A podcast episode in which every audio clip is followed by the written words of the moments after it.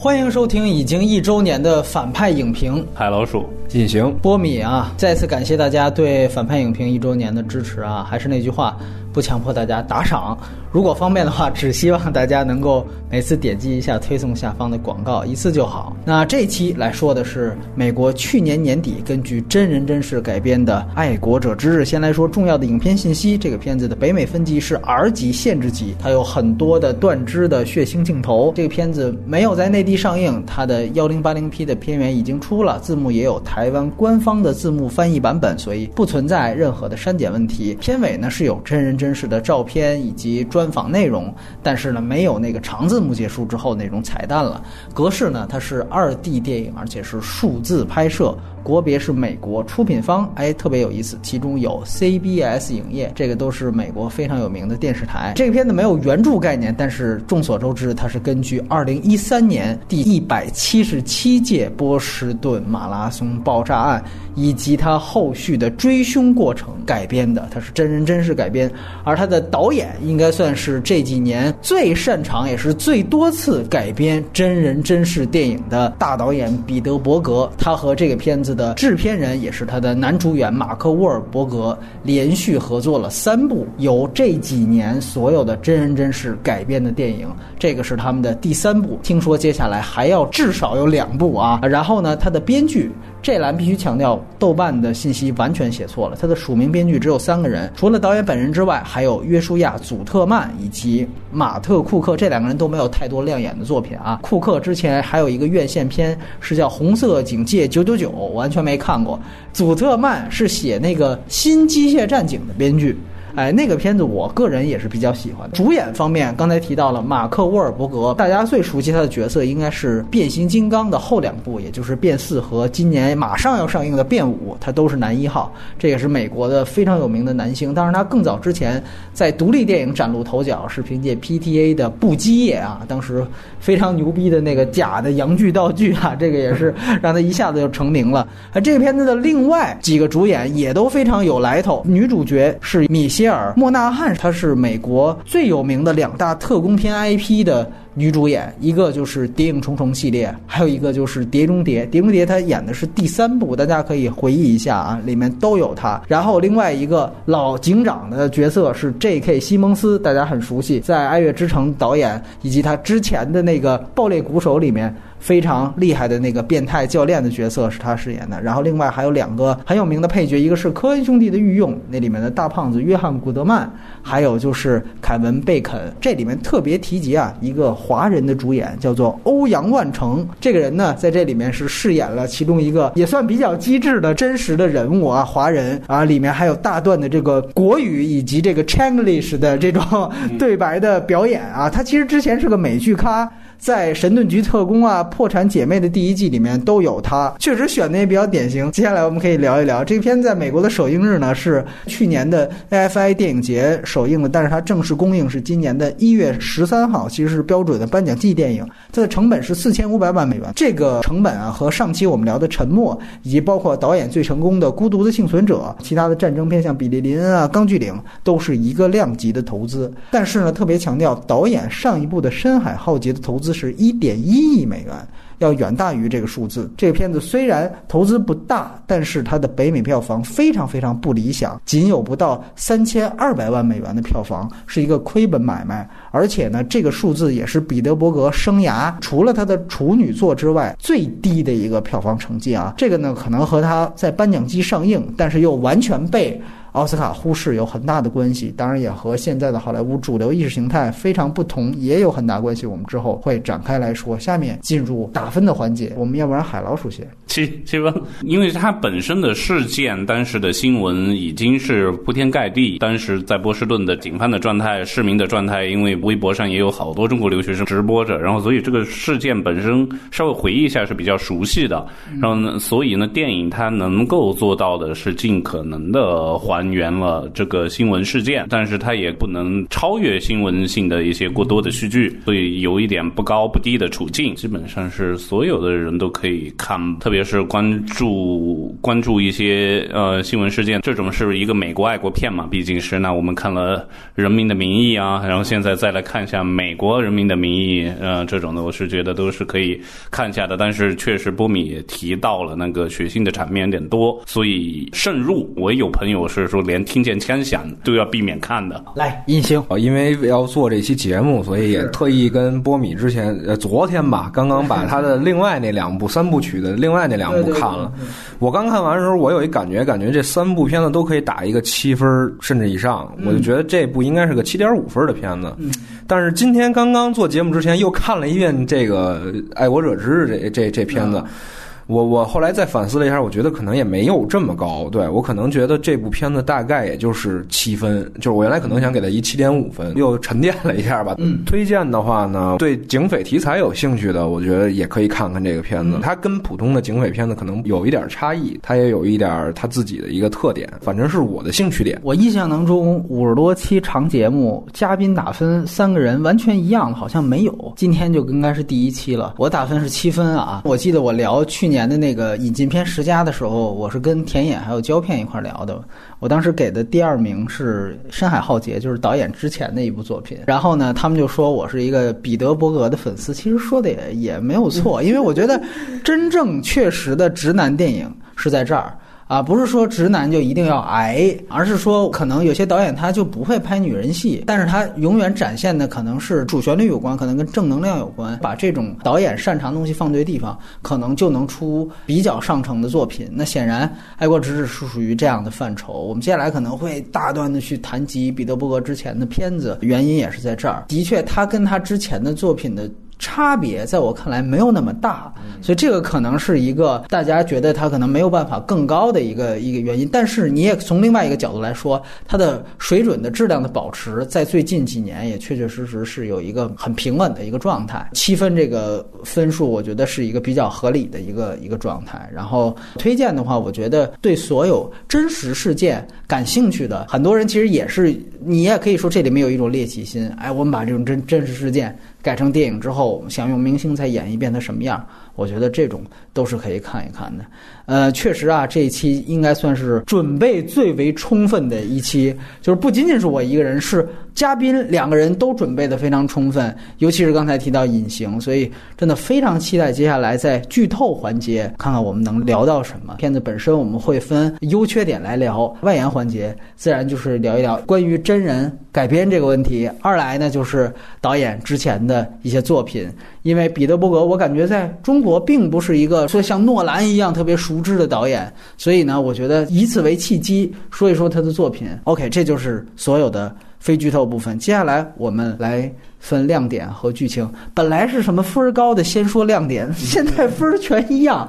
这样吧，还是按照刚才对，还是刚才这个顺序啊。海老鼠，你觉得你要先挑优点还是缺点说呢？哦，优点吧，一个呢是它因为是受限严格跟着新闻事件改编，所以呢这个过程中呢我就觉得它不去过度的改编，甚至说说加戏这个东西呢，它优缺点其实都可以从这分出去。但我们就先说优点，然后在不加戏的情况下呢，它就是说电影。的一些戏剧化的元素，一些可能更过瘾的东西，它就会牺牲。然后呢，但在这个过程中，我们发现他已经把事情说的特别清楚。然后从一开场的几组波士顿马拉松爆炸事件的一些边缘的人物，这些人物的故事一下子就能让你记住大概谁是谁的关系。这几组人物从形象到气质的各方面的设置和生活状态的表现，我觉得他都能马上抓住我，然后能让我在进入到下一场的时候，我就。能识别出他前面是干了什么，他的行为啊的逻辑该怎么演变。然后我最喜欢的导演的作品其实是《孤独幸存者》，我就觉得他处理音效真的是太棒了。这个片子也一样的啊，特别是在爆炸的那个瞬间那一场，可能做的没有《孤独幸存者》那么出色。《孤独幸存者》是能让我感到是子弹在我旁边飞，甚至是闻到那种阿富汗战场的泥土的这种气息啊，这种我这我这个片子是盛赞的，通感啊，通感了，真的是通感了。然后呢，这个片子的音效呢，我就觉得它也确实有把人站懵了的那种感觉出来。然后在处理这一个场面的时候，首先它表现的是混乱，但是在混乱的过程中，它能把重要的角色、重要的受害者、遇难者和警察马克沃伯格视线是聚焦在这些人身上的，所以我觉得这个是说导演的能力真的是很不一般了。哎。隐形，要不然你也先谈谈优点，正合我意。三部曲这个片子来看呢，我觉得虽然说可能这部和《孤独幸存者》要打分，我都是七分，但是我个人感觉这一部是在我心里排第一位的，还是第一？对，还是第一。它比《孤独幸存者》让我看起来从感官各方面，包括我衡量这个导演他在整个呈现的这个手法上来讲，我觉得这部是最好的。差一点的是《深海浩劫》，大概是这样的一个感觉。那么这一部呢，它跟那几部都差不多，它就是。是一个纪实风格的一个东西，像波米刚才说的，就是说直男电影。那你要说直男跟对应一种这个影像形式，可能就是纪实。对，这好像是天然的。就像我什么时候看我爸中午都在那看《法制进行时》，你知道，这个计时是一个很大的一个优点。因为如果你能看进去纪实类影片的话，那它里边的一些场景或者说是情节，就会让你觉得比普通的影片的冲击力要更大。哪怕是一些很小的情节，比如说像他这里边有一处就是被炸伤的人送到医院，完了以后这个医院里边的血迹，大家可以看那段血迹做的是特别真的，尤其是脚会划过那些血迹之后，就是有一有一片擦痕，泛黄的血和红的血，就这种东西会让你就是，比如你看过类似这种什么命案现场啊，或车车祸现场的那种，你会觉得这特别真实，这种效果这是别的电影可能很难带来，但是这部片子是通篇都是的这种即时感，嗯，尤其。他这里边比较精彩的就是巷战的那场戏，跟海老鼠可能不太一样，就是他觉得可能那场戏是不是夸张了？我反而觉得他那场戏几乎就像是一个电视新闻片的感觉呈现给我。他有可能是在具体的这个细节上是有改动，但我觉得他呈现这种大事件的这个方式和最后效果上来讲，几乎就是给你往特别实的方向在做。对，就是这个让人看的是反正非常过瘾吧。嗯，纪实风格是一块，再一个呢就是谈到就是说这个导演，因为也是看了他好几部片子。总是觉得这个导演他可能是一个质朴的导演，对，所以他在这几部影片当中都呈现了一个特殊的手法。你看他凡是讲到的人，皆有前因，皆有后果，对，包括他所提及的事件都是有前因后果的。你很难看到有一部影片可能会给你展开无数条线，再去把这每一条线都给你做一个了结。这个事儿通常不太常用的，没有太脸谱化、功能性的角色。对他都给你来一段生活，再来一段事件中，完了事件后他都有着。么一过程，其实你会觉得他这种手法更适合于那种电视剧，像《权力游戏》那种感觉，它有这种性质，你知道吗？就是你如果要是把它抻长成一个长篇剧制的话，你可能会觉得这里边的所有人物都有命运感，或者是真实的生活质感那种东西，这是他的一个独特的手法，也算是一个优点。另外，我之所以觉得这部片子啊比另外那两部要优秀，也在于它的可看性是挺高的。但是那两部也是有大场面，对吧？一个是阿富汗跟恐怖分子作战，那个直接是军队的。还有另外一个是油井爆炸了，那场面其实比这个更要庞大一些。但是这部片子的可看性，我觉得是完全在于叙事上带来的。他是做了两条线，他把恐怖分子这条线在前面很靠前的时候就提出来，有两场戏，基本上在讲他们学习做炸弹和做炸弹要炸。这两场戏的作用非常强，就是他一下把一个危机事件的前情给你提出来了。跟那两部来比呢，那两部大家可能看之前的时候会觉得非常冗长，全是生活状态，干嘛呢？这一会儿又扯一这个人，一会儿又扯一那个人，但是到这一步的时候呢，同样他还是在讲那种生活状态的铺排，但是危机事件已经给你露在前面了，再加上它是个真实事件，所以在这个前面的时候，他一下通过两场戏把节奏完全给带出来了，而且他对于这一条反派的这个戏，就是恐怖分子的这条线勾画的也非常清楚，就是他们逃跑，包括中间的这过程，他中间用到了两组平民嘛，就是一个是说这个校警，还有一个是中国人叫欧阳，这两个人其实按照传统剧作来讲，肯定是不展开的，或者说我跟其他角色要合一的，但是他是在前面通过几个闲笔展现了他们的状态，到中间这两个人起到了两次的助力，推进了剧情，而且也在展现这个反派的状态，这个也是非常重要的。它的可看性也在于，他展现校警和这个欧阳的状态的时候呢，他放在了那个马拉松前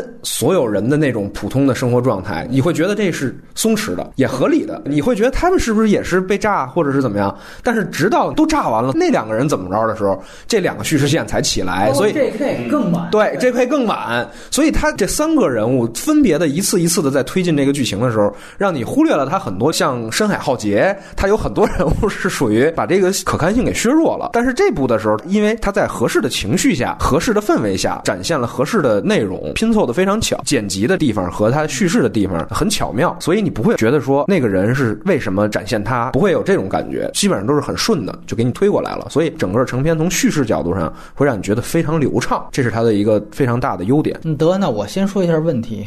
嗯，我觉得呢，其实延续我们之前啊，去年年底聊萨利机长的那样一个命题，就是说。你现在一个电影要不要以复刻真实、还原事件作为这个电影的主旨？呃，这个其实一直以来就是一个说所谓电影跟真实边界的一个探讨。这里面其实又把这个事情给端出来了，就成也萧何，败也萧何的感觉。刚才两位嘉宾提到了，我也都比较认同，它确实是侧重了纪实感，确实是侧重了真实感的营造。那么在这样的一个情况下，我又得问，那你能不能真实过纪录片呢？你能不能真实过详实的媒体？报道，甚至到最后最本质的，你能不能真实过事件本身？这个其实是一个我们一定要问的。你在做这个方向的时候，就决定了大家会带着这个质疑。那我必须得说，有关于纪录片和他同年的有一部 HBO 的纪录片，甚至是时长都跟他差不多，叫做《马拉松爱国者日爆炸案》。这个片子呢，也出了资源，也出了中字，大家也可以有兴趣去看一下。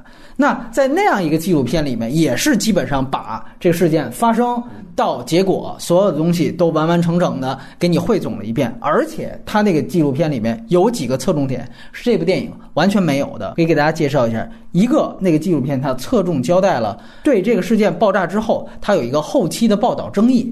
这个呢，我们后面会提到。第二就是他讲那个断肢的那些人啊，他的艰难的康复过程。这个康复过程可不是说像这个爱国者之一样一笔带过的那么正能量，是非常艰难的。他们中间有很多非常崩溃的时刻。而最重要的一个侧重点，这片子完全没有展示的是最后凶手被判死刑的过程，就是那个藏在船里边的那个凶手。这个也特别有意思，整个的死刑该不该判，怎么判？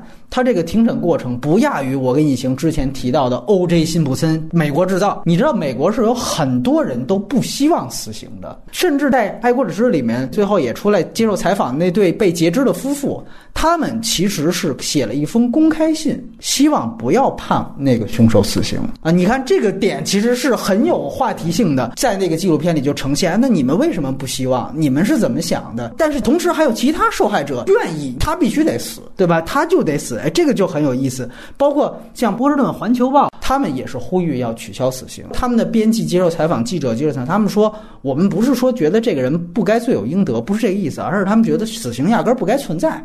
这是一个法理角度讨论，这不能开例外。”然后呢，那这也展示了所谓那个辩方律师的他们的理由，就是说，其实这个人啊，他是受他哥哥影响，而且他犯案的时候也才十九岁，也就是说呢，他是刚刚成年不久。哎，等于就是有这么几个辩护理由，而且。我们都知道，其实马萨诸塞州它是没有死刑的，只是是说这个凶手啊，最后因为他犯的事儿太大了，直接是被这个联邦法院起诉，而联邦法院是可以有死刑的，尤其你要是恐怖袭击的话。但是呢，控方就政府这边也展示了非常牛逼的视频，就是这个人在拘留所里面，应该是爱国者之日最后介绍他结局的时候，给了他一幕，他冲这个监视器竖中指。其实他们当时给陪审团展示了大量这样的视频，就是说，你看他在。关着的时候，一直就在那儿，不是骂街就是冲镜头终止，就证明这个人啊，他没有任何悔改之意。他压根儿就不觉得自个儿错了，两方都很有理由，所以这个特别有意思。顺便说一句，最终一五年陪审团是判了他死刑，只是说现在因为美国这一个案子审半天，尤其死刑。另外像这里面他做了一定的改编，把这个兄弟二人啊说成是一强一弱，这哥哥呢是拿主意的，这弟弟等于是被他有点洗脑那感觉。但是呢，如果你看过纪录片，了解过真实的事件，你会发现。像就强调他弟弟要判死刑那些人说根本就不是这么回事儿。一个最严谨的证据，他躲到那个船舱里啊，最后发现那个船舱的里面不仅有那种说 “fuck U.S.” 这种标语，它还有大量的写的那种关于圣战、美国必然会灭亡怎么样大量的。而且呢，他原来在上高中的时候，他就是当地的一个毒枭，所有的叶子啊、可卡因啊，都是从他那儿分销出去的。片子里提了一句，提了一句，对，但是其实他哥哥啊，倒是一个反倒在学校期间脑子比较直，一点火就着的那种五大三粗的那种人，反倒是他。其实是思想更为缜密、更为有思想的系统的这样的一个人，所以说在这方面，你看这个跟真实事件，他就。并不是完全一样，而且这片子可能也提了，就是说俄罗斯其实也警告过美国两次，而且 FBI 真的跟过这两个人，发现没什么太大异常，就放弃了。哎，这放弃之后出的事儿，而且呢，纪录片它展示了一个更好的一个戏剧点，就是刚才我们说的报道争议。那个波士顿环球报的记者啊，他其实是写了一篇后来详细的报道。我们都知道啊，波士顿环球报啊，就是聚焦小组所在的这个媒体，哎。他们呢写了一篇叫名为《沙尼耶夫的家族的堕落》的这样一个超级大的专题报道。这就是刚才海老鼠提到说有没有报道彼得伯格没有用？为什么呢？就是因为他这个专题报道完全把两兄弟啊就照普通人的人设写，也采访了这个记者他们的利益。因为人家聚焦小组他们不可能是给你来一个说这俩人就是恶棍就是傻逼，是然后他怎么样？不是这么写法，他就是讲，比如说大哥爱打拳击，打的还挺不错，小弟呢是这个学校的。摔跤队的队长后来怎么一步步成为毒王了？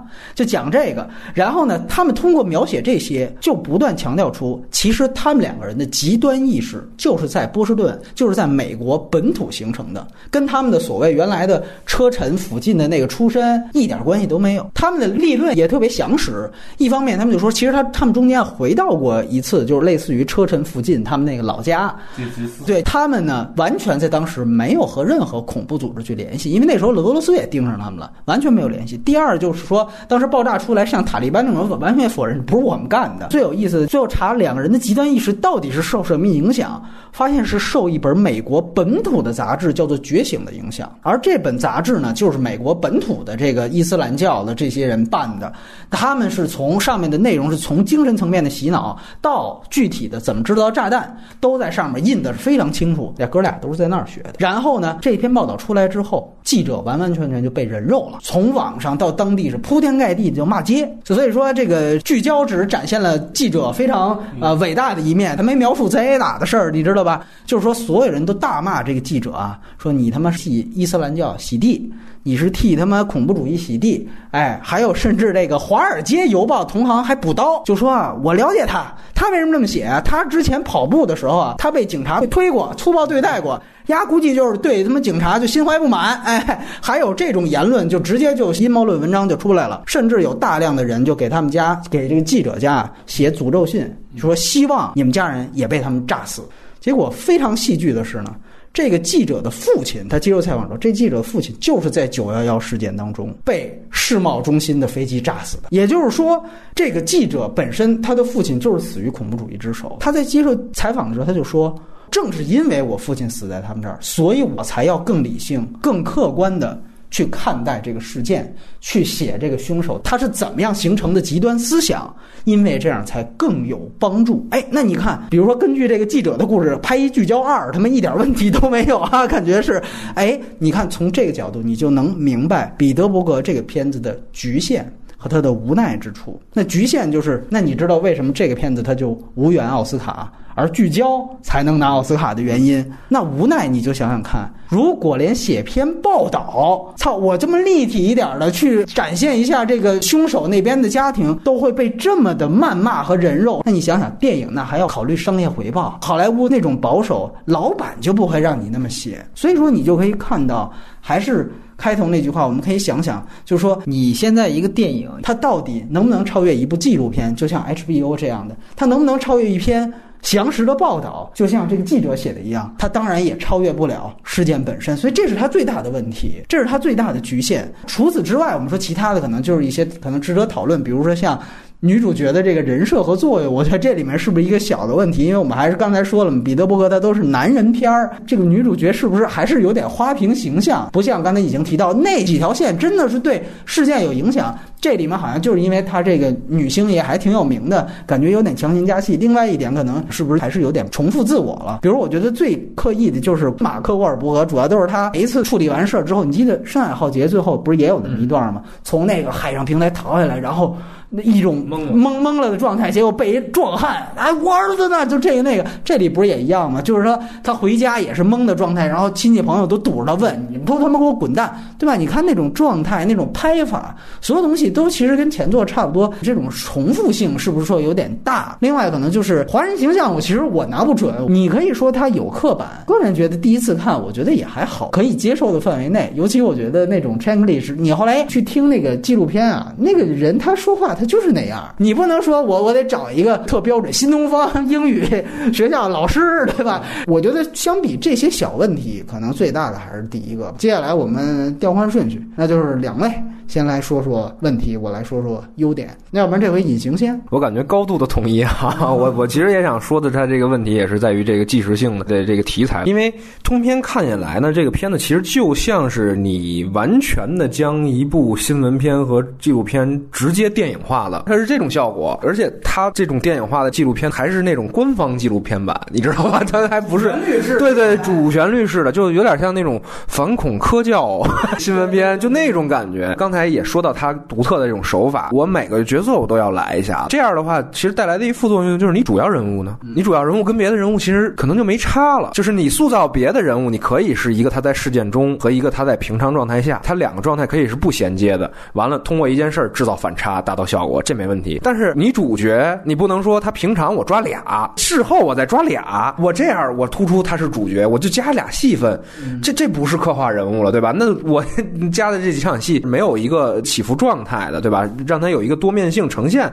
这是你没做到的。你包括你看这部戏里边的男主，他就是上来先是踹门，反正也是他背，对他焦虑，遇到事儿之后他也是焦虑。FBI 跟他是有对撞，你你是没有一个在平常状态下或者危机状态下的这个人物的一个反差的，这个是一个问题。你其他那几个人物都挺好，平常一下子和事件中一下子这一下当然是够了，对吧？但是主角在这其中其实是一个缺失，你甚至都。觉得那如果这么拍的话，我们干脆不要主角了，可不可以？或者说，我们用更电影化的角度，就是 J.K. 西明斯这个角色可不可以跟主角合一呢？我觉得是完全可以的，就是他没必要再单插出来一条线。这老头还要给媳妇买松饼，到后边的时候还爆豆了，完了以后就特牛逼，当当当就车缝底下打一枪，你把它合到主角身上不行吗？加个主角光环，我觉得他是被自己的这种记录形式给困住了。就是我采访了多少当事人，我要完整的将这些当事人给我的直观感觉呈现出来。我要忠于这个事件，所以我会有一个结论，就是说，我觉得这个导演挺质朴，在这块他很质朴。我们采访了一百零八个样本，我们就必须得是一百零八个，总会让你有这么一种感觉。那在这种感觉当中，就会造成他在结构和节奏上面的拖沓。最重要就是你电电影嘛，核心哪怕你是纪实的，你肯定也是因为它戏剧性强，我才拿来拍。人们最关注的还是人物在戏剧中的这个状态。但是你这样的话，你就让觉得说啊，每个人都很鲜活，但是那又怎么样？就跟我身。身边的所有人一样都很鲜活呀，我没法跟着哪条线让我跌宕起伏的去走。刚才波米说，就是它有它的局限性，是在于它题材上的局限性。那它在戏剧效果上的局限性也就在这儿了，对吧？就是说它没法让你有一个情绪上的巨幅起落，这是因为它的叙事问题造成的。还有另外一个，也是因为我看这部片子的时候，我刚才还问两位，我说：“哎，这个女的是不是后信的教？” 因为我就看的时候，我就感觉她她那个状态是好像不是那种。原生的中东的那个穆斯林的那种感觉。后来海老鼠跟我说是，他说是有一老哈轰还是什么，当地社区有一个什么人后天的给他洗脑，有这么一过程。呃，应该是对两个兄弟的相互影响吧。他哥哥的老婆我还真不知道是怎么样一个状态，因为他现在一直也没被定罪嘛。反正我是当时有一感觉，就是这个人他不是我们通常感觉，这甚至都不是《孤独幸存者》里边的那些些恐怖分子的状态，我对他们非常感兴趣，就是他们怎么变恐怖了。波米也提到，就是他是其实被美国本土的在影响，包括戏里边你也可以看到，他最后是利用美国的法律在保护自己，嗯他很熟的，对吧？他是相当于就是我就是打着星条旗反星条旗，就是有点这种意思。所以这块儿他几乎没有展现这个人是为什么变成这样的，就是我觉得这是他整个片子里边一个最大的缺失，人物的起始动因你没讲清楚，就反派的动因，对吧？我觉得这块的缺失是非常大的问题。当然，波米刚才也解释了，就是说他可能是考虑商业，但是我觉得如果这一块的补足，甚至直接就会影响你的主题的变化，甚至我觉得他可以把主题升华。大家也可以看到一个问题：你在战舰当中，你会感觉这导演在不停的跟你说教，我们爱国主旋律。但是三部曲好的一点是，导演好像藏在了这个镜头头后，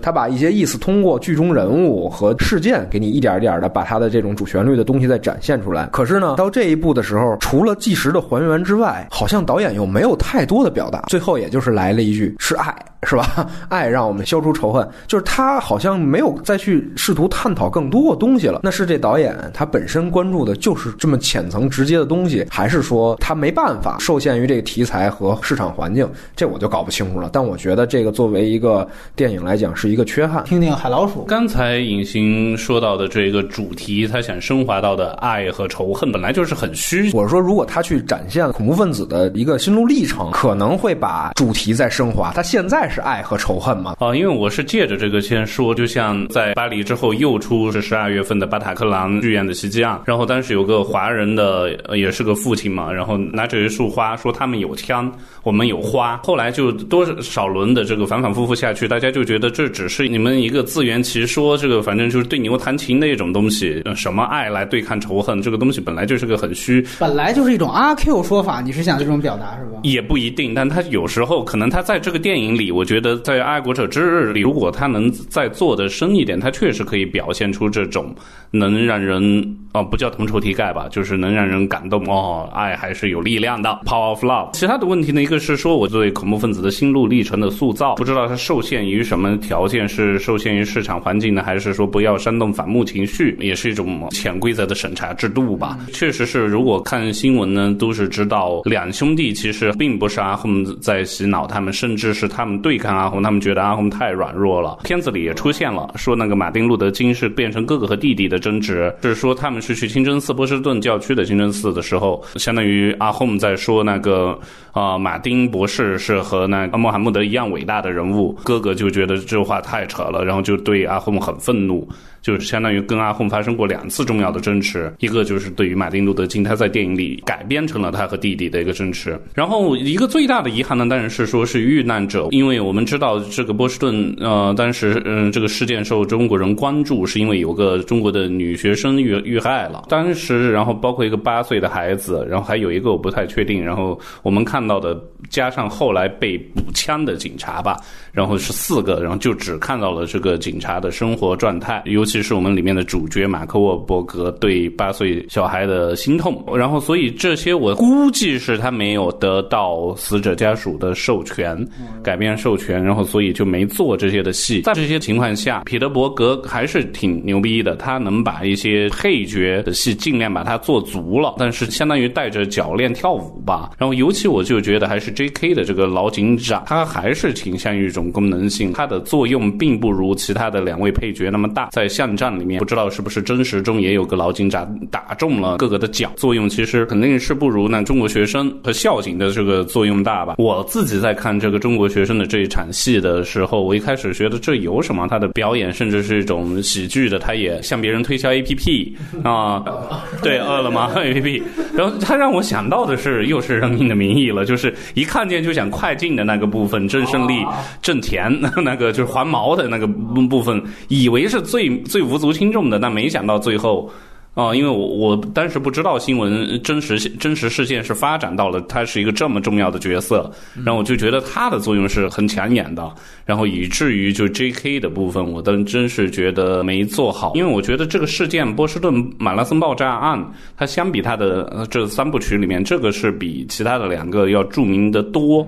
山海浩劫是墨西哥湾漏油事件，我知道，但是墨西哥湾漏油事件它是一个大的这个概念吧，它是一个就是说它是个工业，其实。它损失可能如果说我们要有一个量化的来评估的话，那比这大多了。但这个东西就是发生在，就像就像我们怎么是说，同样是同样是恐怖袭击发生在黎巴嫩。啊，发生在伊拉克的就没有发生在巴黎、尼斯啊、波士顿的受人关注。然后就是，所以说波士顿它是吸引了全球的这个目光，尤其是波士顿马拉松是世界上历史最悠久的马拉松。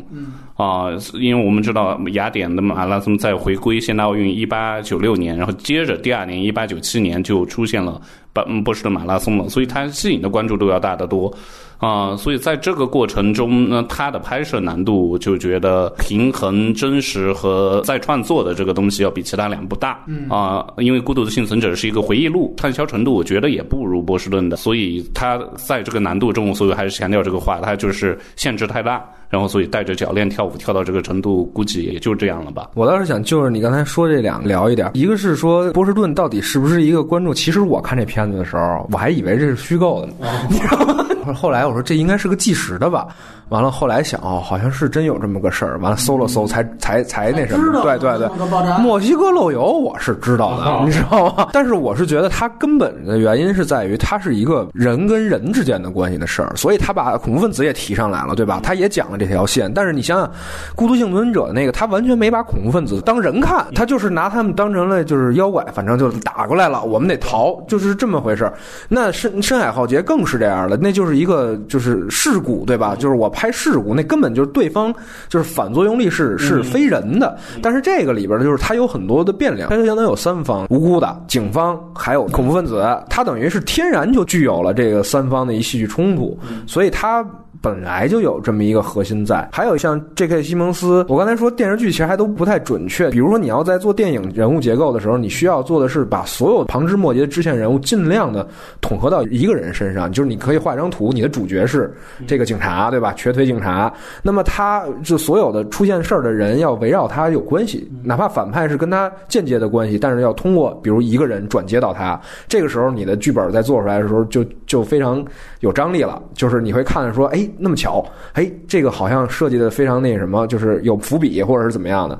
但是这戏你就发现，他其实所有人都没有，就是好多东西都没关系，对吧？他是通过导演的影像，就是我镜头给到这人了，你知道他后边会有事儿。欧阳那个人前面你就感觉他是一挣钱那样的人物，结果后来突然发现他是带节奏的，就也不算缺点，也不算缺点，也不算优点，就是这特点。嗯，明白明白。对我来聊优点的话，我其实。刚才隐形，你们俩我也一直在听，我觉得他还是在这个整个的纪实风格之下呀，还是有一定主题表达的。嗯，呃，我觉得还是有的。其实这个主题表达最明显的呀，是在后半段的两场戏，一个就是那个高层来了一女的，就是说你没有人权。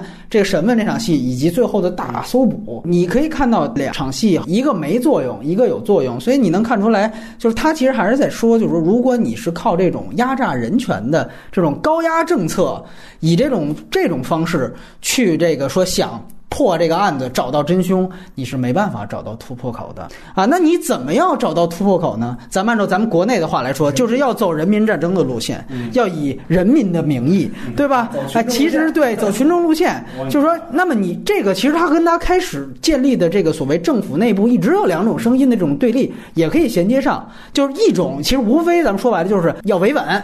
别过早的透露信息，这当然他以的借口是那避免打草惊蛇呀。还有一种呢，其实就说白了就是要公开信息，甚至他也没点名到底是谁点炮的，谁当的长居群众。但是肯定有些人他是认为你必须得依靠全社会的力量，这才是真正解决问题的正道。那不愿意透露更多信息的，他其实想依赖的就是高压政策，想依赖的就是暴力部队，对吧？就是依赖这些。那另外一派显然。在这个结局，他获得了一个胜利。所以说，同样一个事件，这个导演他在组织素材的时候，他还是通过组织素材方式，他得出了他的一个结论或者一个主题，就是说我们最后是靠什么赢的。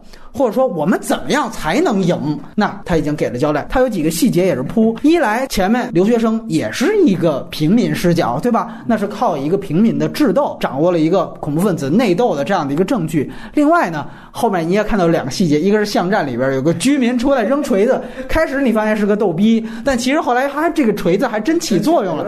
他其实一直在做这种事情。你记得《孤独幸存者》里边有那个刀，最后肯定能起作用。另外就是最后说白了就是那个朝阳区群众呗，就是我没有说因为我后院出现了一恐怖分子，我吓尿了，不是我我勇敢的去当朝阳区，对，勇敢的当了于大妈，还是展现了就是说美帝的这一套这个居委会这种意识的这种强大。所以说，你看最后你可以说这是一种主旋律的表达，但是什么表达它也是一种表达，什么主题也是一种。所以你会看到导演这回他藏在这些细节身后，然后通过这些细节的编排，他有这样的一个组织。我不会因为你特别还原了真实，给你很高的分数，但是我会因为你在。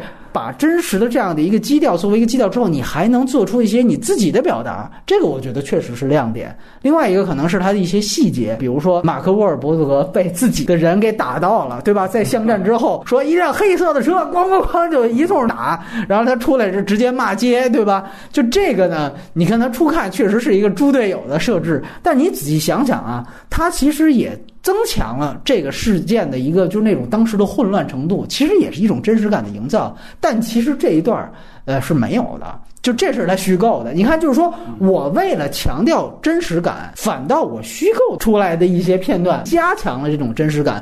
这个其实我觉得就是你电影化的东西。而另外一个很大的亮点啊，必须要强调，就是他这是他三部曲也好，包括他以前其实也拍过真人电影，但是这是他最多的一次用虚实素材结合，这个是实景素材、实际素材。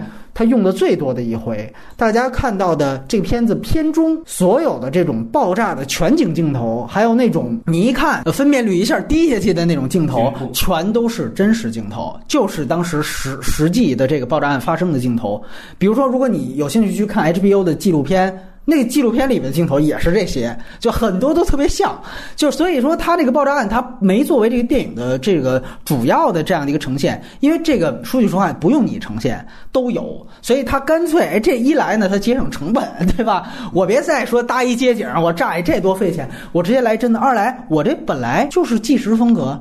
那没有比直接用真实素材啊更接近真实，它就是真的，对吧？所以这这个也是非常顺拐的，就是说，那我就用这个，所以最合情合理。包括大家看到的一些手机拍摄镜头都是一样，以及最后说红袜队那个老黑出来演讲，这他妈我们的地盘儿那意思，这全都是直接当时电视台拍的，哎，就是他直接就用上去了。所以说呢，这种虚实素材，因为以前的一些片子，包括大家都知道，像呃《钢锯岭》。还有萨利机长，我们都提到，都是最后人物出来了，说一段。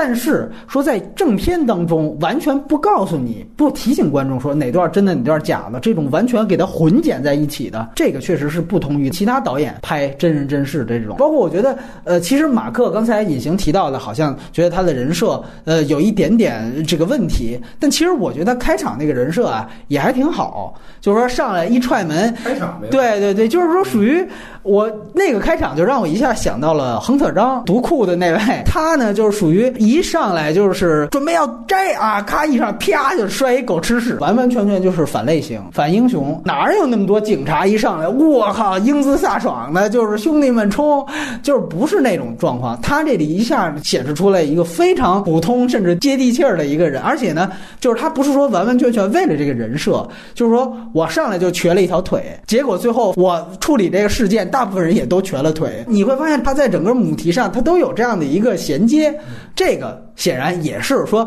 也这个警察真实人物是有的，但是也没说人家是瘸着腿去执勤的，这都是他自己编的。但是我觉得做的非常好。这些就是我还是那句话，我不会因为他说多少还原了，说我啊，我觉得这片子还原了事件的百分之七十，所以我给七分，不是这个原因，完全不是，是因为恰恰是他在这个基础上，他有他自己的加工，他有他自己的想法，有他自己的主题，这些我是觉得很赞的，包括海。老鼠那点我也很同意，音效这个非常棒。虽然它的视频，比如爆炸那段，它用的是真实视频，但是它的音效是重新混的，嗯这个就是非常厉害。这也是一种虚实结合，你知道吗？就你看到的是可能就是随便一人用手机拍下来的视频，但我这音效我可能是花多少多少钱做的一个重新的混混音，所有的这个爆炸声是我重新做的。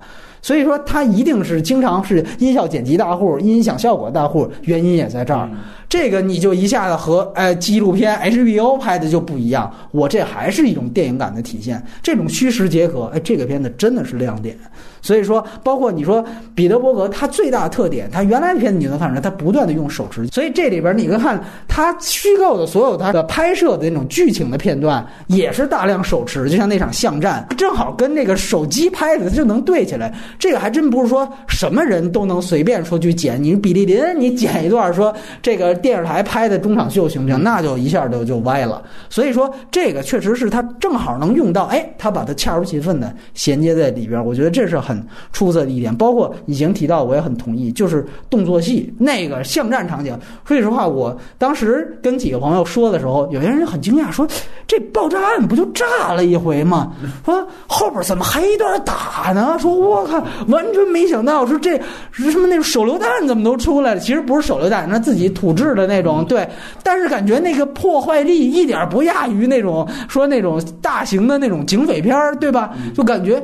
因为我们知道这个导演他原来是跟着迈克尔曼混，那好像是到我现在副导演还是怎么样。这个我确实我觉得帮助和呈现了他在这一部的很多风格的体现。那段巷战有点原来那种迈克尔曼的那种感觉。我当时第一次看影片，我说嚯，这还一场仗，而且咱们一直老说这个俄罗斯啊是什么战斗民族，你这段就体现了吧？就俩这个毛子来的这个，我就打半天，就这个波士顿当地警方奈。奈何不了，哎，这个确实把这种战斗民族，我操，这种坚韧不拔。他这地雷啊，他杀伤力其实不大，但是他他妈响大，你知道吗？就是一炸有声，还有火光，还 烟。对对对，换弹夹没有。对对对对对对，这可以之后聊一聊。这这这个咱们这边真实事件，也是爱国者嘛，也是爱国者。对，所以就是说。其实，如果以后题材开放了，其实这些素材是可以给国内的导演和编剧能够参考的，就很重要。而且我觉得，就是像在那场戏，还是说白了，没有那场戏，你 J.K. 西蒙斯这样角色你更讲不通。他就是用那场戏，他其实把好多线索给串起来了。这个其实我觉得就是说，不仅仅我是为了打而打，我整个的片中的所有人物，而且我觉得这个西蒙斯那个人物确实两位提到的，我也有一些同意。但是你单拎他这个，我觉得有点还有意思的就是说我看。开始我是去买东西，我把烟放在窗台上，完了之后出来之后把这烟再拿起来，最后你会发现也是我叼根烟刚抽上，那边一说他妈枪战，啪这烟就赶紧就就啥，最后然后我一落款是我他妈该戒烟了，就是你会发现这一条整个的这个人设还真的是所有细节哎非常，你说这个就是好多说国内的片子或者说港片儿。说他糙在哪儿？就是他缺少这种细节。你说这一看就是说他磨过，或者说他，你说他采访也好，哎，那采访他那么多素材，我觉得，哎，可能你戒烟这事儿有意思，我把它拎出来。我把它加到你这条人物线里，这个就是说，这种题材选取也是一种能力。你就看到他剧本的这个完成度，确实是在这儿摆着呢。哎，这个我觉得算是都算是他的一些亮点。一个是细节，还有一个就是在真实事件之外，他还真的能做出一些东西。接着往下外延环节，其实一个问题啊，就是说，呃，我当时第一看他的片子，从《山海浩劫》到这部，我一直在想，国内。说这两年拍真实事件的能看的不错的，也就是《解救吴先生》了。丁晟拍完那部，我觉得，哎，这在好莱坞对位，丁晟就是彼得伯格这个水平。但是后来他拍了那个《铁道飞虎》，我觉得就还是算了。另外呢，真实事件就是咱们这儿说的贾樟柯的《天注定》啊。当时我记得呀，天注定正好是参加这个金马五十年，嗯，也采访了媒体，也采访了当时的主席侯孝贤。侯孝贤呢，他觉得天注定啊不会拿奖太正常了，因为他他拍的太早了。他说所有的题材真实事件题材都应该经过沉淀。他举的就是自己例子，说你看我拍二二八北京城市，嗯，我过多少年，虽然有客观原因，但是你只有过了那么多年之后，哎，我能找到一个完全不是说还原事件本身那样一个视角，我是完完全全我可以。把所有的家国情怀，甚至人文情怀，甚至风土人情，一切的东西都加入了进去。所以有人问我：“你说拍真实事件不以还原真实为什么样？那那电影还怎么看？或者有没有更好的例子？悲情城市就是更好的例子。”所以这两个问题也想问问两位，因为特有意思。爱国者日也有这样的声音，北美觉得您这片是不是拍的太急了？好像跟 HBO 那个纪录片是争着时间一样。哎，他不能比我早出啊，他早出我们。这卖不了了，赶紧咱就赶快来。你想一三年立。然后马上这个墨西哥湾那个，你感觉都已经有年头了，对吧？那应该是一零年的事儿，然后是去年的片子，对吧？他已经说拉开了起码五年，《红翼行动》那可能是更长时间，《阿富汗战争》都多早了，那是磨了十年的剧本，这感觉是一部比一部快啊！恨不得我觉得是不是明儿出一事儿，后他妈就拍直播了？对，越来越熟，这个拍早了，以及关于华语的。天注定和吴先生问问两位，您行啊，我我觉得你刚才说那挺好的，因为让我一下想到了一个事儿吧，就是我原来跟一个朋呃老师也算是跟我聊，他说你以后出去玩去还是什么的，你尽量别照相。我说为什么呀？他说因为你照了相，你就未来你老看那个相片儿啊，你就老拿这个去标记你那什么，标记你的记忆。对，但是你不照相，你就想你当时哪块最深刻，完了你你去还原那个东西。心对，才是你真正出去玩的时候你最觉得好的状态。就是它要经过一个发酵。其实照片某种程度上，它就它也是影像嘛，就是你去还原那个影像，你到底是以什么标准？就是我们真的是。我觉得这块这条街太好了，我把它一比一搭出来，完了以后我去再重走，还是说我把这个东西刻在我脑子里，哪怕我在这个街上记的是他妈风铃声，还还是某个路人的眼脸，对，但是这个东西可能一直伴随着我，这个可能。确实是电影和就是新闻的差异性在这儿，对，就是它的美感可能恰恰恰来自于这儿。我我是比较认同你刚才说的这一点。海老鼠，这些年确实是听到了天注定的一些越来越正面的声音吧？天注定还是比这爱国者之好？没有啊，我我对于天注定，我当然还是持有保留态度。我只是。想说的是，说关于这个真实到底要嗯事事件要有多少年去拍啊，才是一个合适的尺度？我记得大概在零七零八年，我在南方都市报的一个专栏，他们当时的一些专栏作家，我忘了是谁，当时的这么几个汤兆征啊、梁文道，有我不记得是谁说过，就是说，因为当时的那伊拉克战争题材的电影已经开始接连出现了。德帕马什么都拍了啊，那个觉醒修订，但是是不是隔得太近了？他们制造的影响力远远没有越战电影那么大。说越战电影从七五年呃越南统一，但是我们想想，那是七九年才有的猎鹿人啊这些，然后再往后到了那个野战排直接八六了，所以就是说这个的间隔能让它沉淀出更好的东西。但是这个东西这个标准是对的嘛？但是确实。可能是说，从现在的一个制片的环境的压力啊，或者是说都要着急的出这种东西，它不也是抢 IP 感觉是吧？对，但是越抢越熟练，这个东西我觉得也是可能的啊，就是没必要再再沉淀下来，沉淀这么久。但是我们是说要抢的。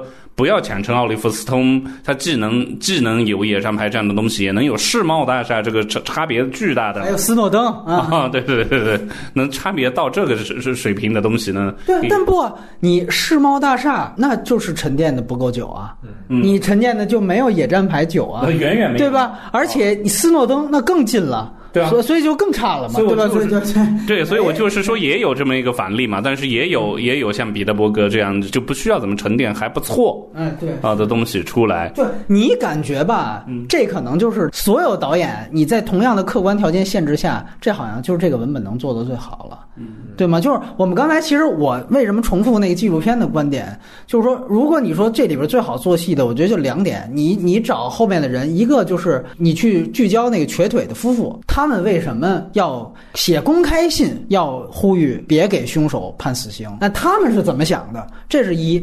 二来就是那个记者，就是以等于以聚焦的方法去呈现这个事件。他作为一个他父亲死于恐怖分子之手，他怎么会愿意去以一个普通人的角度看待这个事情？那这两个角度为什么不能选？什么导致了这个原因？这个我觉得可能就是现在它这个题材局限。那也许你想想看，过了十年、二十年，世界的格局甚至都变化了。美国的大选之这个情形也不是现在这样了。那么是不是才有机会？哎，我们以一个更有思辨、更升华的角度，你才有这个机会。所以这个我觉得可能也是，就甚至我我也在想，如果比如说未来的某一天，三十年、二十年之后。才能允许再次去拍文革的电影，那会不会那些文革电影能比《芙蓉镇》更好。我觉得有很有可能，但是就是怕的是在于你彻底的丧失了一个联系，对吧？就像。可能现在我们的长辈还有经历这个时期的人，对不对？你还能获得一些养分。但是如果再有几十年，可能你压根儿就是全都是间接经验的话，那又可能会带来另外一个。可能还是有一个平衡点，让二战电影永远都能推陈出新啊。对，但是你看，美国独立战争电影就没有那么多优秀的了嘛？对，对不对？是吧？对，把知识给抹了，对。对对对，啊，所以这个确实是呃一个一个就值得讨论的。另外就是关于彼得伯格他自己啊，我觉得其实刚才其实两位也聊了关于呃他之前的一些作品。海老鼠是特别喜欢《孤独的幸存者》，是吧？你当时是喜欢哪些地方呢？嗯，这还是音效，就是我说简直是身临其境的那种感觉。特别，我就记得大概是说他们这些海军陆战队。然后就是他们从训练，开头好像也是真实素材，就是像那个全金属外壳那种，对，训练了半天，然后跑到阿富汗，发现完全跑不过人家啊！就是他们他们自己有对话，我特别记得这一场对话，他们追得很疲惫，说啊，他们怎么我们跑成这样了，他们还能啊，跑得比西方战士还快，对对对对，跑得比西方战士，对对，然后然后最后很还是很意外的啊，但是也是真实的，就是像黑鹰坠落这么一个悲剧，就是来全。来营救他们的那种多趾高气昂的，要为兄弟。哦，赴汤蹈火 报仇的，然后这一下子就团灭，对对啊，所以整个东西它的震撼度是它这几个里面，我觉得是最大的吧。嗯嗯，那个也确实是他所有片子里就是这种即时性的票房最高的一个。对他其实最后不是靠场面来去升级矛盾，他还真的是一个讲叙事的。彼得伯格大部分的作品，起码他是署名编剧之一，甚至你像《孤独幸存者》，他就是他自编自导，都没有其他编剧，所有的升级都是。事件升级，本来以为大部队来救我们了，结果啪一下团灭。阿帕奇来了，燃料不够了就飞走了。这第二次升级，那第三次实在没觉得是不是应该彻底死了？这个幸存者肯定是活不了了。哎，发现哎，原来我还铺垫了一条，是这个原来阿富汗也不是铁板一块，都不是那里边人不是都是说都听塔利班的，人家也有自己的武装，人家有自己的想法，人家也为自己的兄弟报仇。这一下子哎，你就发现他几番全都是事件。上的，这就是我说，它不是一个场面型的。那超级战舰的问题，可能是出现在我最后翻番都是场面或炸。我这一开始炸一艘，后来我炸好几艘，最后我就咚咚咚。那那个可能就是大家觉得它可能不够好的一个原因。那以前怎么看幸存者？我觉得幸存者呢，没有这部的可看性那么强。对我总感觉它拖沓，就是前面你说它真是全金属外壳那种那个军营吗？它不是，它不是。对，就是它就是要还。还原这些军人的这种状态，还是我觉得他可能水平上来讲，在这两部上没有什么质的飞跃，但是只是，只是这一部就是《爱国者之日》啊，他这题材占的便宜，就是能让他的这种独特的叙事方式能更占优势，哎，更占优势。那一部呢，你想想，它相当于到那儿之后就相当于密闭空间了，对吧？你连密闭空间，你想想，就你就是敞开让你编着做戏，你都不好编。那实际上发生真事儿呢，对吧？就是他其实也占一便宜，就是 A D 走那人脚崴了，大家就觉得说，那脚崴了怎么怎么这么寸呀，对吧？你要真编，大家觉得你这寸，他这就真事儿，你别废话，我这就是真的。包括说打这么多枪，这人还活着呢，他确实是活着呢，对吧？他就是。他只能是通过这点儿，就是说那个人记忆当中的呃一些具有戏剧元素的东西选取出来去展现，所以他本身没有这个这么占便宜。那你觉得他比如说战斗场面的呈现呢？哦，作为一个准军迷来说的话，就是呃，对，昨天聊到了这个事儿，就是说到他就是波米跟我说有好多军迷注解了他那就是字幕，对，就是他确实是你可以发现。他真的是叙事啊，就让我感觉，就因为我写剧本，就是感觉他他写剧本的这个思路和方式是很清晰的。他这片子优点是在于，他真的是尽量还原真实。我们就写所谓写剧本是要去粗取精，对吧？高于生活，对吧？就是源于生活，你高于生活，就好多事儿你不讲了。你包括看这这《爱国者之日》这个也是。这一出警报警，这儿先接警的是巡警，对片儿警，这都特详实，你知道吗？他特真对他特真，他有特有流程，包括部队这也是，我一定要是阿帕奇护着，完了这支弩干下来不护着就出悲剧，就悲剧。所以他在这方面会展现，但是他不是我们传统说，可能不是真的观众会关心的那一点，除非你好这个，除非你懂这个，你会觉得哎，这很讲究。但是他就是观众可能不在意，我无所谓，你就给我安排一戏剧化的情节就行了对，就给我看着热闹就行了，对，所以。这个，但但是也折射出来一个点，就是说他的剧本不是编出来的，是选出来的。对我觉得他是就是他他的奇特，也就是在于我要大量的文本，我在文本当中去选。那么这个人他可以作为情节点的出现，那我就把这个人写进来。对我也展现他。那个人可以作为一个转折，我也把他要过来。就是他是这么着凑出你的。你感觉他其实有一点像纪录片导演的素材挑选方式，对吧？对对，所以为什么刚才会说他像是直接把新闻片儿就给你转化成电影了？嗯对，他的编辑方式就特有这种质感啊。对，嗯，然后《深海浩劫》它跟这两部不太一样的是，它其实这里边它出现了很多的人为的原因。你对那些大段的带有专业性对白，你能不能看进去？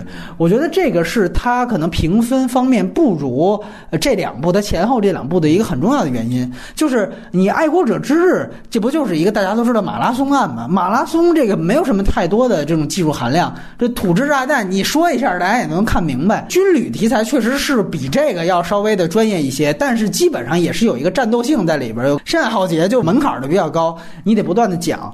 我觉得他前面最好的一个比喻啊，就是说让这个男主角也是沃尔伯格的女儿说有一个可乐。哎，然后一扎，对吧？拿一笔管儿还是什么一扎，然后往里倒蜂蜜，这个基本上详详细的解释了它所谓凝固剂以及井涌以及这个地壳这个之间的这么一个关系。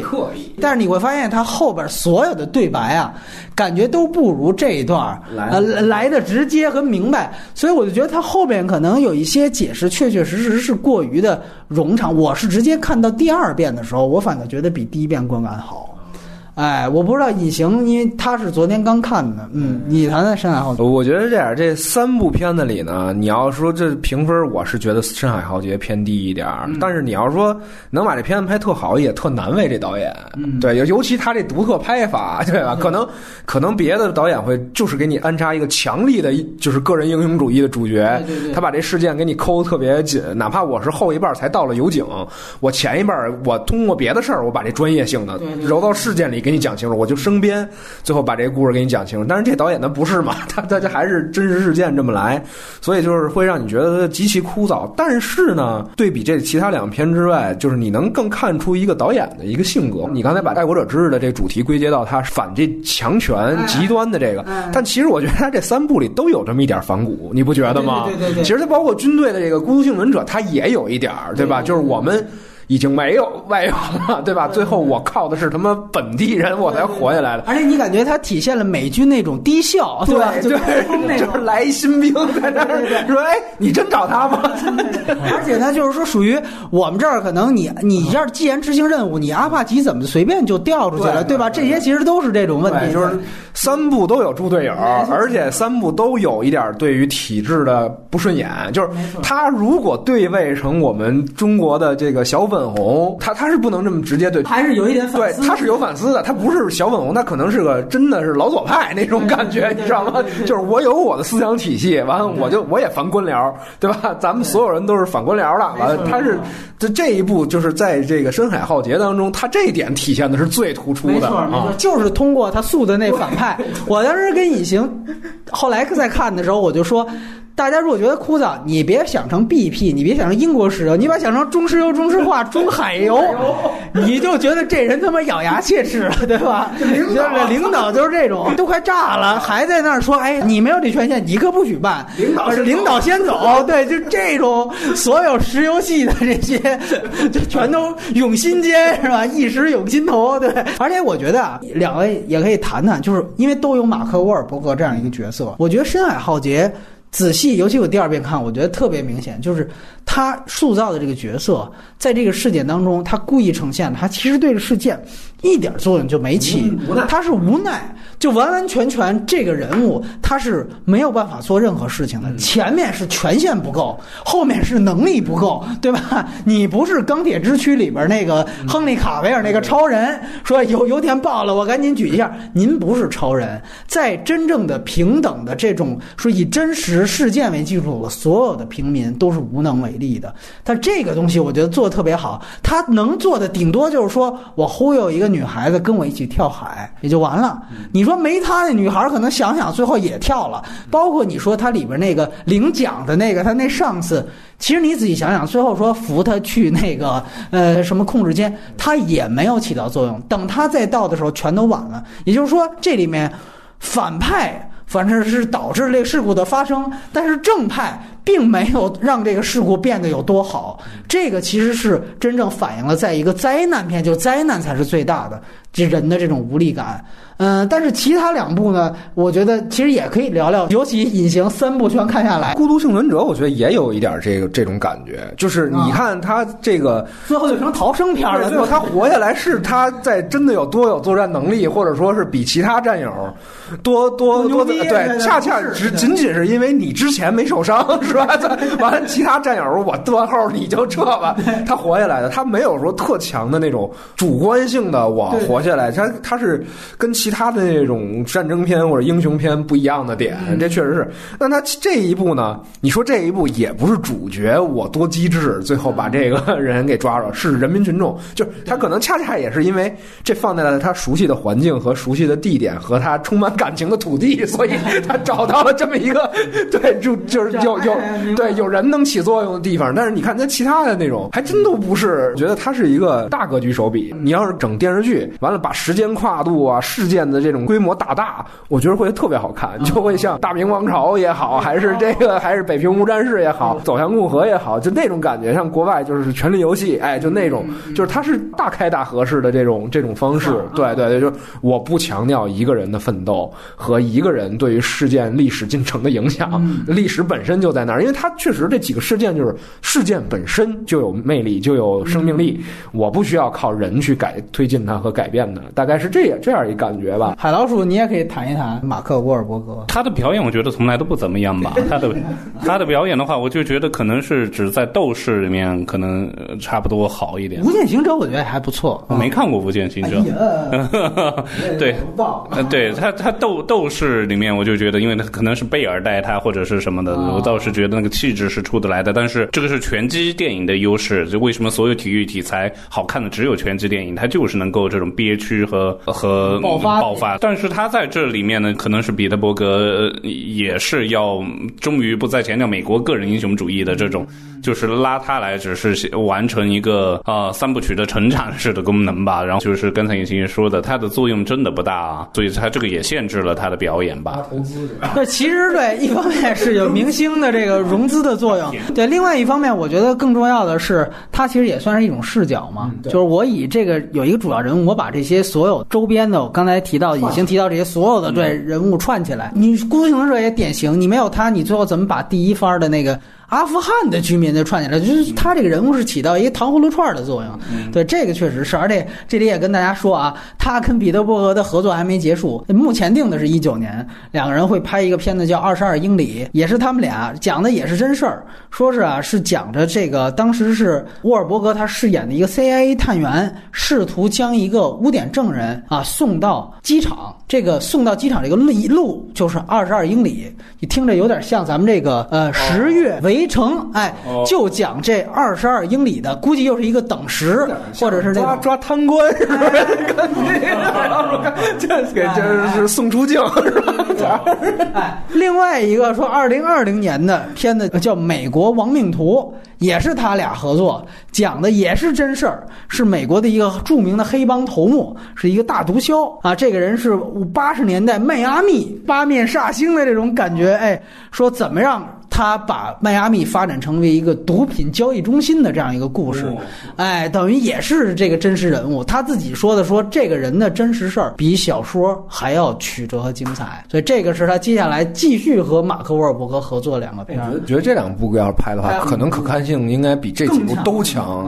因为你看，你听这个东西的感觉，你就知道，一个是说这二十二英里是事件非常单一，对，就是对对，那你这里边是没有波澜是不可能成成立的，对吧？这片子。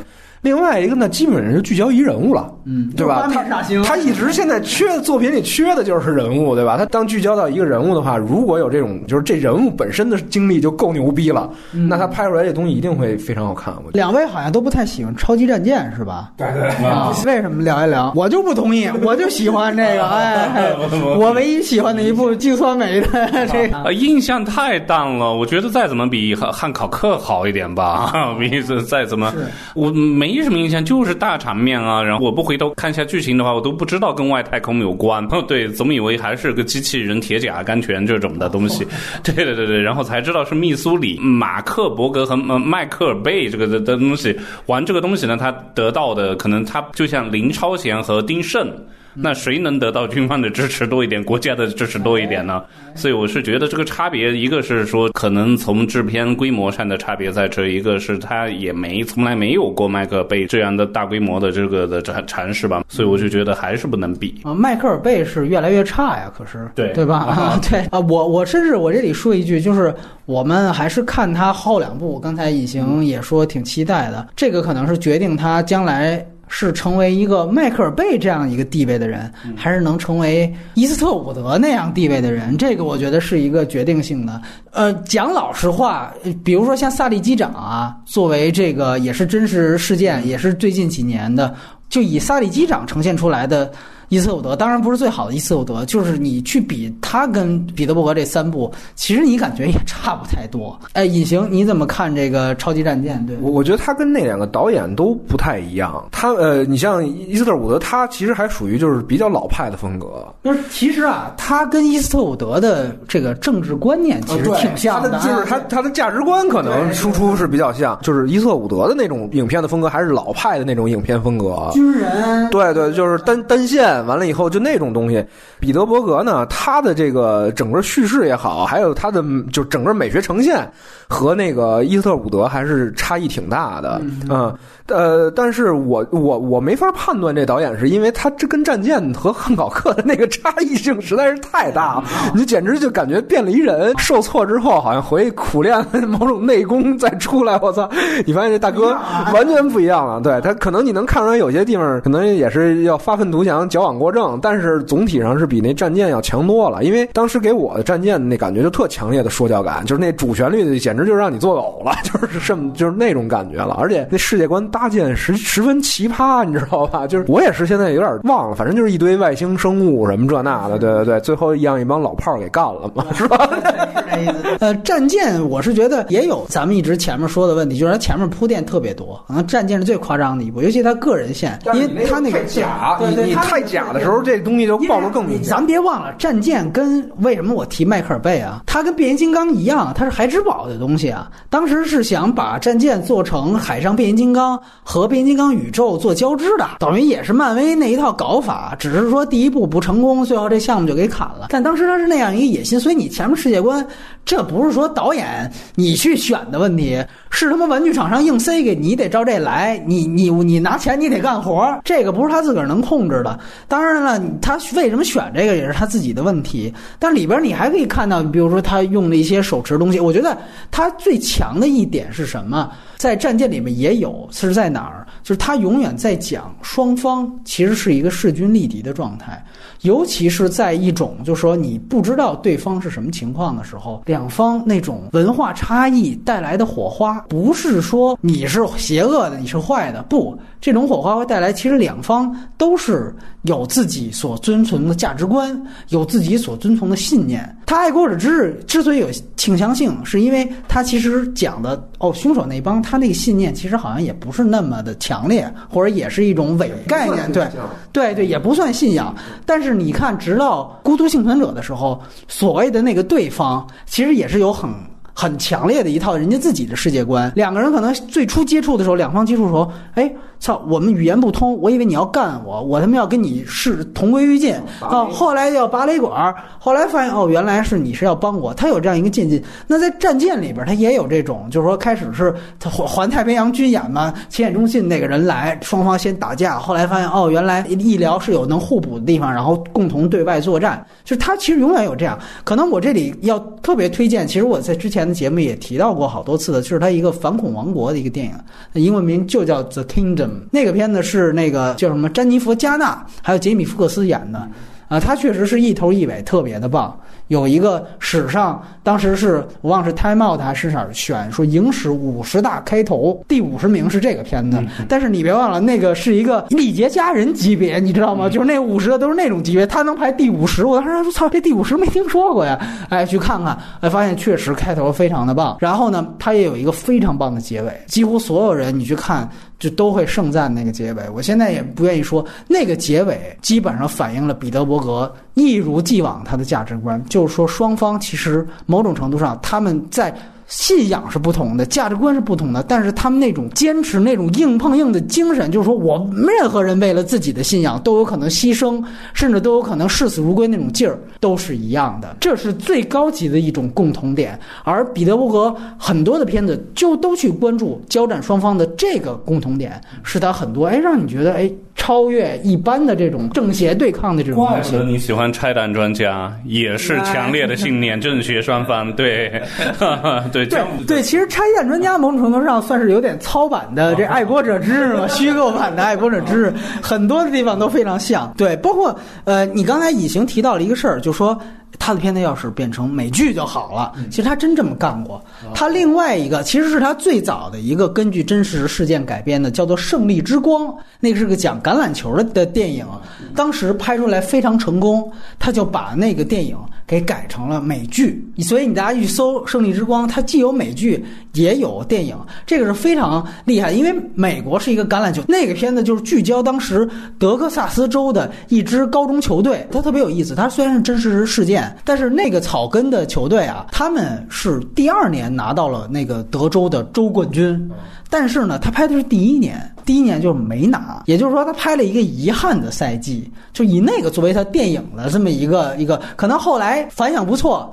他把它扩展成美剧，才拍了他有的第二个赛季或者怎么样的。对这个，其实我觉得是他非常呃厉害的一个，就选取角度是非常不一样。那你想想，最后你讲一帮人非常努力，但是最后输了，应该说《Cano》那个片子是受到这个片子有极大灵感的，所有素材组织方式都非常像啊。但是讲老实话，他的人设铺垫是没有比他咱们谈到这三部要熟练的。我觉得可能有一些东西还是有问题，比如他里边展示那种强权父亲，我靠，那就是一个家暴形象。最后他妈和解了，我也是震惊。就这种东西，我可能觉得跟题材有关系。为什么说我刚才说他适合去讲这个拍电视剧？是因为你像就是咱们中国有一导演张黎，对吧？他一直就不拍电影，他是说后来拍对，后来弄了一版，就是也是电视剧，等于 弄出来一版那升级。版电影，对对对，辛亥革命啊！他当时的理论是觉得我要讲的东西在电影当中装不下，我才拍电视剧。就是他其实现在他讲的很多的这个这个，你包括你刚才讲的这种正邪两方的这种。对冲什么之类的，他是在电影当中，你想完全的把两套世界的这种体系讲清楚，就有点难，对吧？但是其实我觉得那种劲儿，通过三幕剧呈现出来是刚刚好。我真是觉得有有对二元对立之后有一个第三幕的升华。他这就是他跟这些传统商业大导演的一个差异，就在于这儿，就是说。那你就要高度戏剧化，你就要高度脱离现实，完了以后再创造的这种这种状态。他又不是，他是一个要贴着现实走的这么一导演。那你在这块儿你就很难了。你要你要在现实当中抽出一个纯二元对立的，这你想想得多难。所以我来说，你刚才要提到的那两个事儿，就是他后边两部要拍的片子。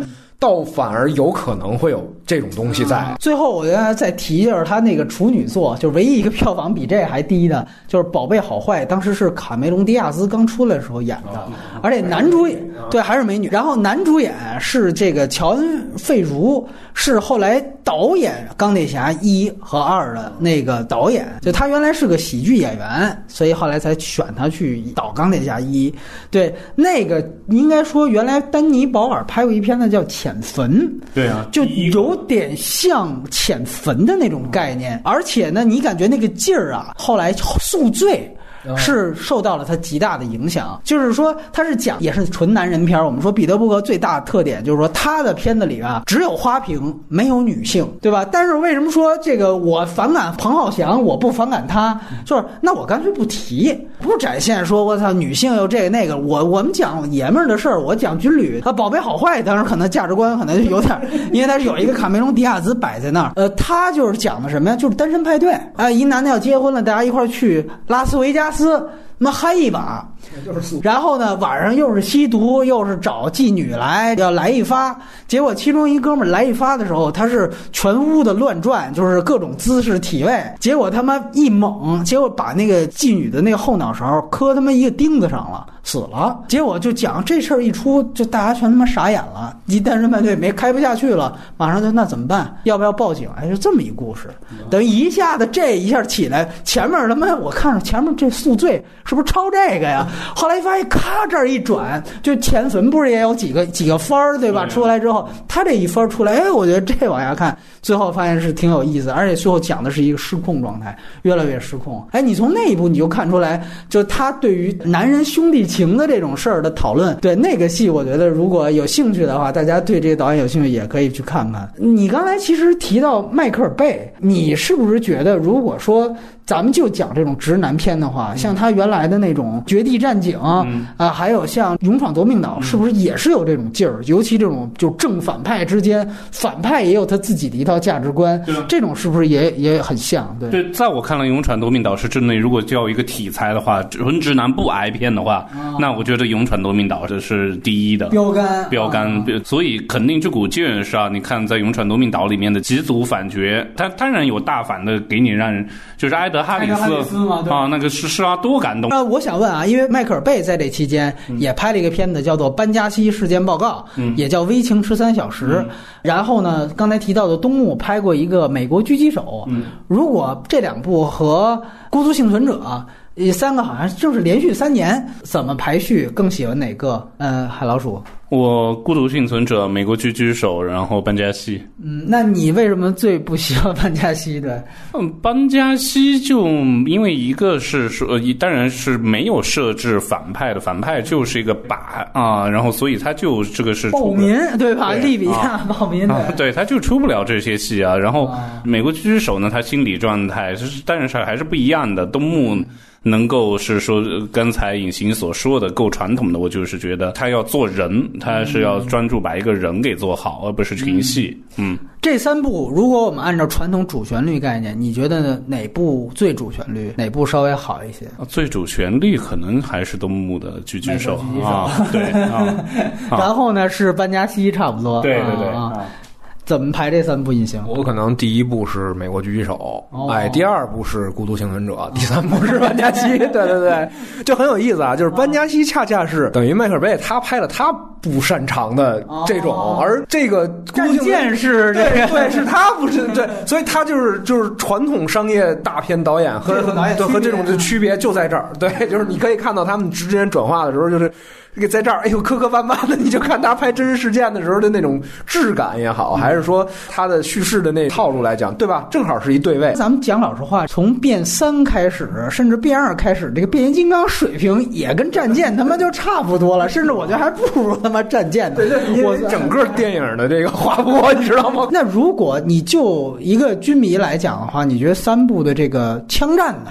枪战啊，嗯，还是美国狙击手啊？对对对，因为它聚焦。还是聚焦在具体的狙击这件事儿上，我觉得讲的就还挺好的。但你你看那个《孤独幸存者》的话，他枪战他在丛林里，其实也并没有展现，就是说多战术或者是什么的，就是他他是遭遇战，对，他是遭遇战，对对对对。我们这个班加西就是一纯乱战，你你你说做攻防战嘛？作为军迷角度来讲的话，没啥，你得跟打僵尸没区别，你说是不是？那个窝窝贼后边他们在墙里打僵尸，好像没什么区别的感觉，感觉就是再。拍疯一点就是《釜山行》了，是吧？对对对对对对，搬家行，哎，对，所以湄公，哎，对对，湄公河行动。我两位也聊到到了，突然提及了这个单手换弹夹呢当时的这个 台机场，这个大战伊朗什么这个那个的，哎，我觉得这个大家如果觉得不考虑审查的话，是不是一个特别棒的一个电影题材？呃，尤其是不是靠近像彼得伯格这几部？你行啊，你肯定也了解吧？这大家都知道这个事儿啊，也是因为军旅好像是这个复原问题，对吧？田建国啊，就后来也被神化了，感觉对，就是他神化之后，当然是更具电影色彩了。但是，但是我觉得他这个人物的题材其实更适合做电影，嗯，因为这个人本身身上折射了特别强的时代性，对吧？就是他为什么走到这一步的这一点，就是这前面他要是冗长点铺，你都能看下去，你知道吗？他可能在中间的时候会有一个，确实也是因为就是他是中国人，所以咱们能看下去，对吧？那我我觉得外国人会看会更嗨吧，对吧？就是哎，为什么他媳妇儿死了？就是对吧？会有很多，就是他可能会有一个类型直转，你知道吗？就是我觉得他如果要是呈现出来的话，一定是一个前面是个特压抑的内心状态的这么一种感觉的，完了到后边是一个特别大的爆发，大概是这样。那据说也是美国媒体当时卫星截了这个信号，什么这信号传到美国，就是演绎出了对演什么西点军校，还拿这当视频什么的。我到现在也没看过那视频，我真搜过，我搜过真没有。我觉得这都是什么杜撰的吧？就这。但是我觉得要做电影可以照着这方向拍，是吧？就是 就是，反正是美国从这个切入点是吧？啊，连姆尼森带着一视频来，据说当时啊，我爸就在旁边，你知道吗？枪战时候他们被封路封在的旁边那块儿，还跟我 没那倒没有，就是只是知道那边有乱，就是乱战。对对对，有这么一个事儿。对对对。哎，我除了这个，我突然想起来杨家那个事儿，大家还记不记得？就是一个北京的，在那个闸口的个上海的公安分局干死了五个警察啊！对对对对对，我不知道海老鼠这两个事儿怎么看？换弹甲呢，我就觉得适合登陆来拍吗，还是因为它它里面反映的，我是在想，是中国狙击手。对，因为你说西方观众呢，我觉得还是喜欢的，确实。杨杨家的呢？杨家的呢，我们都看过，也给我个说法啊。对，硬亮的那个是。对对，我们都看过这个，但是那个是个特别地下的一种状态。对杨家的，如果是说这一个呢，那其实，在好莱坞里面，我找不到一个可以对位的东西。我觉得这个东西还是太中国了。嗯，是，就是这种，反倒有点像刺杀尼克松，要是杀成了，感觉是这种状态，就是一种不是飞蛾仍扑火的那种状态，是吧？就是那种这个啊，以晴怎么看这个杨家这个事儿啊？我不知道杨家这事儿怎么跟爱国者之日的这种感觉嫁接上啊。它也是，就是这有针对性的，有点类似于这种，它也不恐怖，它是有针对性嘛？对，就是你其实还是讲恐怖的话，我觉得最对应的事件还是新疆事件。对，就这个，就东突，就。金水桥那个就是他开车撞的那个，我开车撞的那个，那树大招风，我觉得那是那不是那不是这个。我觉得他最好，为什么我说他应该去讲一讲他这人怎么变成这样的？是因为没有纯恶宗教，对吧？他一定是有一个异化的这个过程，这个才是我们应该去探讨和关注的点。对，我所以我觉得你要放中国，那中国不是没有恐怖主义的这这个问题的，对吧？甚至国家分裂势力，我觉得你直接对位成那种片子会效果会更好一些。啊啊啊！你觉得按现在的这个尺度来讲，如果有机会，比如说，如果是国家操盘啊，拍一个就是说要弘扬咱们这个警察就是英勇镇压的，对，或者昆明火车站这种，对他他是昆明人，那你你们会不会觉得可能会特别主旋律，或或者说就更可能拍不好了？对，我觉得你想想，他那个作为美国人拍这个戏都没法展现反面的分心路历程，在中国更不可能展现了，对吧？他会就是因为因为。他可能考虑的问题的思路会在于，就是说，如果我展现这个恐怖分子的点点滴滴，他的生活状态，会不会又跟那些呃很正常的人的那个状很像？对对对，就是你知道那篇波士顿的报道，大家批评他，就是说采访那些受害者嘛，那些受害者说，我看了这篇报道，就觉得好像这个人就跟我的生活状态是一样的。说那我怎么就就变成受害者了，对吧？这个我不能接受啊。但是说咱们说进一步，那难道生活不就是这样？有的时候真的就是一个硬币的两面，它就是这样。本来一个土壤它就能诞生出不同的东西来。好像这个里边就只能是道德和情感不能接受，但你仔细想想，它就是这么回事儿。来，我们昆明火车站最后再聊一聊。哎，呃，那就是这你的情感了，就对。没有没有，我们拍不了这种啊。对我来说，为什么我把最被高估的院线片说成是湄公河行动？那我就觉得不知道林超贤自己想这样弄呢，还是非要抓追远必诛的这种小粉红情绪啊，都离得太远了。和和我们能做这种事情，可能以前我不知道，以前的西行囚车这些最多是可能，但是。尺度大的的时候可能能够有吧，还有那个中俄列车大劫案，那都那那都是是，这这对，都是能能展现反派的好多东西的啊，包括还有像我想起来那个经常往台湾飞的劫机的。原来咱们不是第四代拍过一贼头，记得吗？那你对葛优游泳啊，您那你说句实话，你要拍好了，其实都是好多题材啊。而且你记得有几个劫机到那边，我好像哦，应该是萨利机长提过嘛，就是有几个劫机到那边，当时国民党是奖励啊，给黄金，然后还接受采访，对说。啊，俺们就喜欢听邓丽君小姐的歌曲，然后结果黄金花完了，在那边杀人，最后被逮起来给就是捉杀人，对，就捉杀人嘛，对啊，啊，就是这种，你说，你说你拍他，对吧？从他妈第一幕上来就是接机，完了之后，这种两岸意识形态也全出来了，要小有小，要大有大，要人物有人物，所以我觉得这种就是还是看一个宽容度。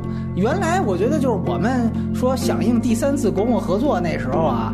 其实是放开了拍的，真是没拍拍好，对吧？就是没，包括张艺谋不是也拍了一什么代号《美洲豹》？对对对，这都没拍好。对，所以这个接下来还是，要不然像侯孝贤说的，你得沉淀；要不然的话，像彼得伯格，你得练，对吧？反正这个你得站一样。昨天晚上，但是我是跟一伙，呃，一个是才来中国十天的一个奥地利人，还有几个是生活在这种北京的德国人，不知怎么扯到《人民的名义》，德国人还看了两集，就是说，哎，是说你动作场面多吗？我说。